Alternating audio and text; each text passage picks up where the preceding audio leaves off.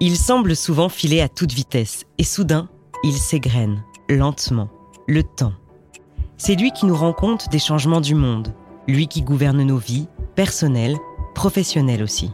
Surtout quand notre métier exige la plus grande précision, la maîtrise parfaite des détails les plus infimes. Et parfois, le temps se suspend pour nous permettre de vivre le moment le plus important de notre existence, celui où tout bascule, celui qui permet de dire qu'il y a eu un avant et un après. Vous écoutez Grands Instants, le podcast de Grand Saiko, manufacture japonaise de haute horlogerie. Dans la lumière de Tokyo. Yasunari Okazaki est né et a grandi au Japon et il est aujourd'hui maître sushi à l'Abysse, au pavillon Le Doyen à Paris, un restaurant doublement étoilé au guide Michelin. Mais de Tokyo à la capitale française, il n'y a pas eu seulement 12 heures d'avion, il y a eu ce jour d'automne. Le 29 novembre 2016, c'est le jour qui a changé ma vie, grâce à une rencontre. Ce matin-là, je me lève, il fait frais, et je me sens déjà un peu stressé. Je suis stressé parce que ce soir-là, il y a un chef étoilé, français, dans le restaurant où je travaille. Les sushis, c'est un plat japonais constitué de poissons crus, de vinaigre, de riz et de sel, et c'est tout. C'est une cuisine très très simple, mais si vous n'arrivez pas à trouver un bon accord entre les ingrédients et le temps, vous ne ferez pas de bons sushis. Les sushis font vraiment partie de la cuisine traditionnelle japonaise. Donc le maître sushi, c'est quelqu'un qui a vraiment une technique et un savoir-faire très spécifique. Il est garant de l'héritage de cette culture traditionnelle très importante pour les Japonais, et de nombreux maîtres sushi japonais respectent les traditions. Le restaurant où je travaille se situe dans le quartier Ginza, un quartier très chic de Tokyo. Il est situé au huitième étage d'un immeuble. Il faut prendre un ascenseur pour y accéder. La salle est décorée dans des tons noirs, avec un design assez moderne. Il y a un comptoir, fait en bois inoki, du cyprès japonais, qui est en forme de L. C'est à ce comptoir que je vais faire cette fameuse rencontre. J'arrive au restaurant vers 10h du matin. je commence à me préparer pour le service du soir. J'arrive particulièrement tôt ce matin-là parce que je veux vraiment donner mon maximum pour ce chef. Dans le but de l'impressionner, je choisis avec encore plus de minutie que d'ordinaire le meilleur du poisson. Et le meilleur riz aussi, pour qu'il soit le plus parfait possible. La mise en place me prend en général entre 20 et 30 minutes. Juste avant le service, je prépare mon plan de travail. Autour de moi, il y a jusqu'à 15 sortes de sauces, du sel, etc. Il faut que tous ces éléments soient toujours exactement au même endroit tous les jours. Ça, je fais vraiment attention, c'est essentiel.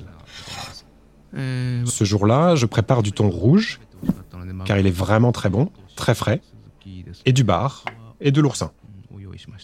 Mon outil principal pour préparer les sushis, c'est le osho, le couteau traditionnel japonais. Il est précis et très affûté. Mon couteau, je l'ai acheté quand j'avais 20 ans. Je l'ai fait faire par un artisan, sur mesure. Ce couteau, c'est un Yanagi Osho. Yanagi, c'est le saule pleureur, très populaire au Japon. La lame ressemble à une de ses feuilles. Elle est très longue. C'est un couteau très très léger qui coupe parfaitement. Je suis très à l'aise quand je l'utilise. Je veux absolument montrer au chef mon savoir-faire. Le temps passe à toute allure et 19h approche. 19h, c'est le début du service.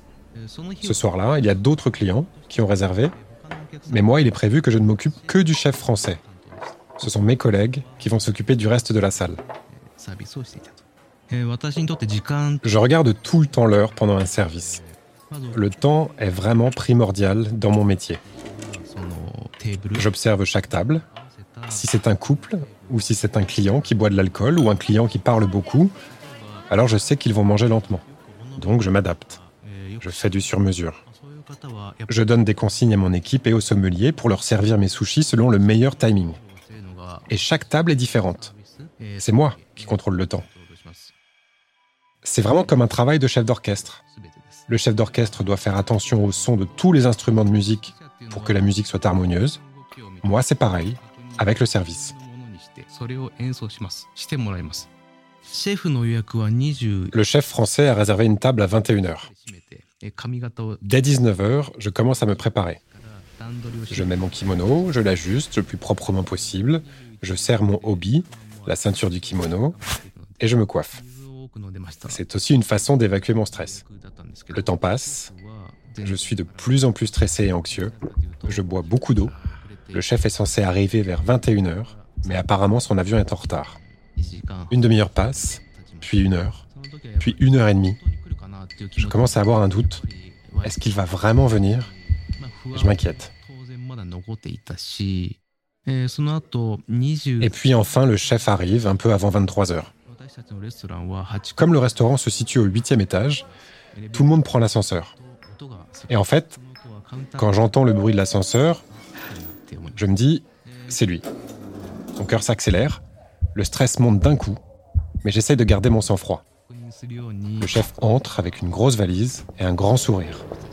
Il balaye des yeux le restaurant et il observe dans les moindres détails. C'est la première fois que je vois un Français d'aussi près. Et tout de suite, je le trouve grand. Son visage a beaucoup plus de relief que ceux des Japonais. On dirait une sculpture.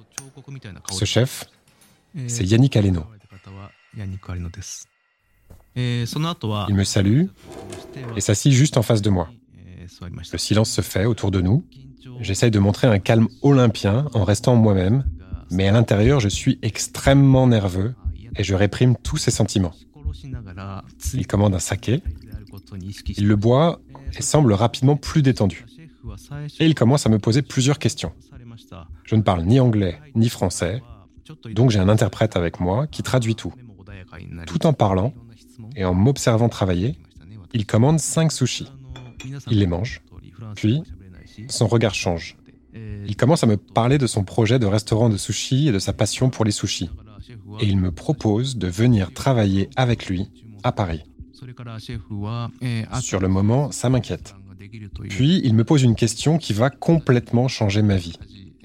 Il me demande Pour quelle raison travailles-tu? Et là, je suis un peu pris de court. Et je ne sais pas quoi répondre parce que je n'ai jamais réfléchi à cette question. En général, nous les Japonais, on pense que le travail, c'est pour l'argent, pour vivre. Je lui réponds ça, le chef sourit un peu, puis il me dit, il ne faut pas se laisser manger par le travail. Le travail est fait pour profiter de la vie. Cette phrase m'interroge beaucoup et en même temps suscite ma curiosité. Et je me demande, mais qui est cet homme? Je n'ai jamais rencontré quelqu'un comme lui dans ma vie. Et d'un coup, je ne me sens plus inquiet, plus stressé. Je suis juste très curieux.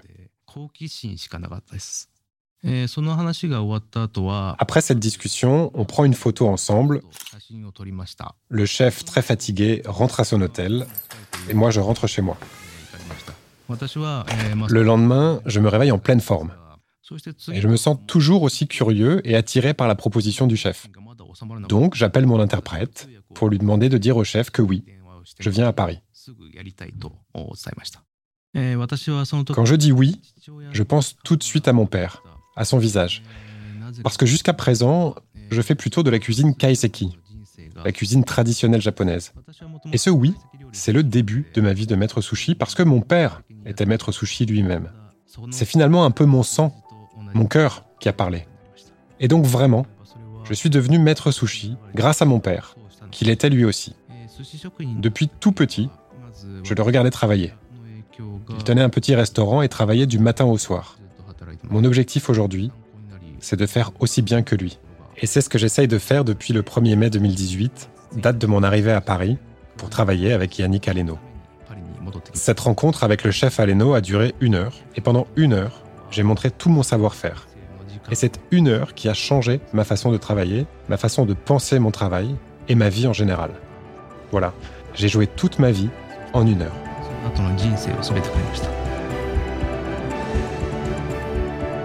Vous venez d'écouter Grands Instants, le podcast de Grand Saiko.